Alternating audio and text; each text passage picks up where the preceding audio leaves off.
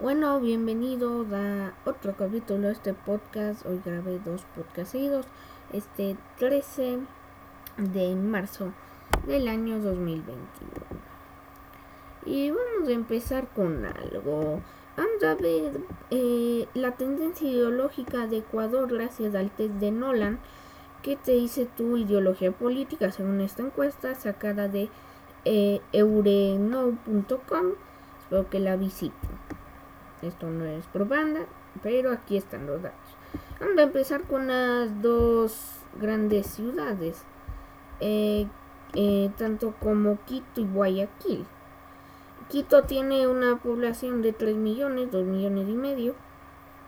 El 44% de esas personas es de centro. Y les digo, ¿cuál va de segunda fuerza? 16% es totalitario 14% es de izquierda, 14% es liberal y la derecha es la que son de Quito que solo obtiene el 12%. Esto nos da como resultados que el totalitarismo y la izquierda lograrían un 30% más eh, un poco del centro izquierda que más o menos sería un 45% eh, de gente que vota por la izquierda y el totalitarismo.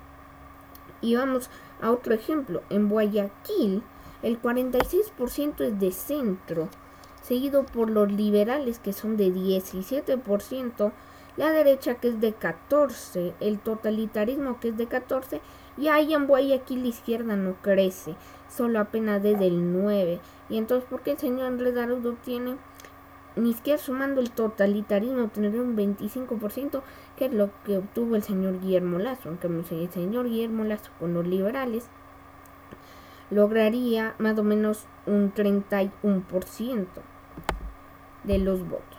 Y ahora vamos a ver el nivel nacional, obviamente, ¿no? Hay que ver el nivel nacional.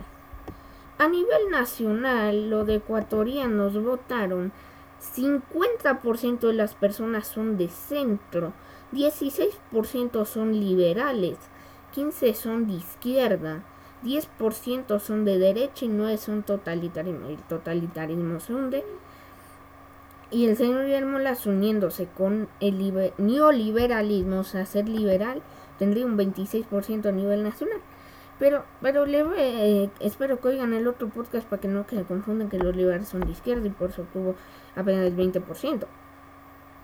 Señores, con, eh, obtendría un 26% más del centro derecha, un 40% de los votos. Podría haber ganado en primera vuelta. Entonces, ¿por qué el señor Andrés Daros obtiene un 33%, 32 punto algo por ciento? Sumando izquierda más totalitarismo que nos da como resultado un 24%. Ponle unos 10 del centro izquierda y llega a 34. No llega, no llega y ganaría señor Guillermo.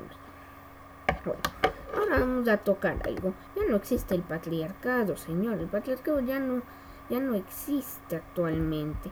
Tal vez en países que, que no hay movimientos feministas, ideología feminista, tanto como Arabia.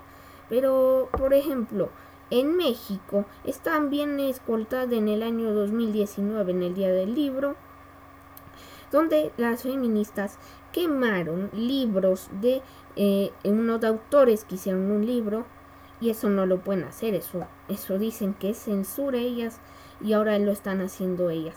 Entonces no podemos permitir eso. Y segundo, eh, no va a existir, no existe, por eso los guardias para dejarle entrar a cientos de feministas y eran los guardias de hombres, señores. Entonces, y señoras, no, no hay, no hay comparación.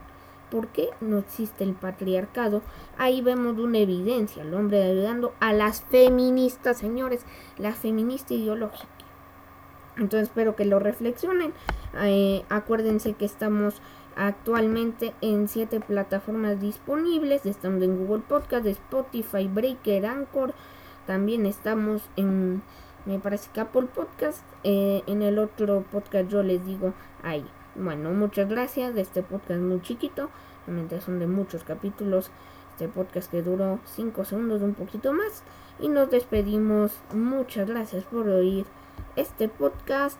Y que les vaya bien y que lo reflexionen. Gracias.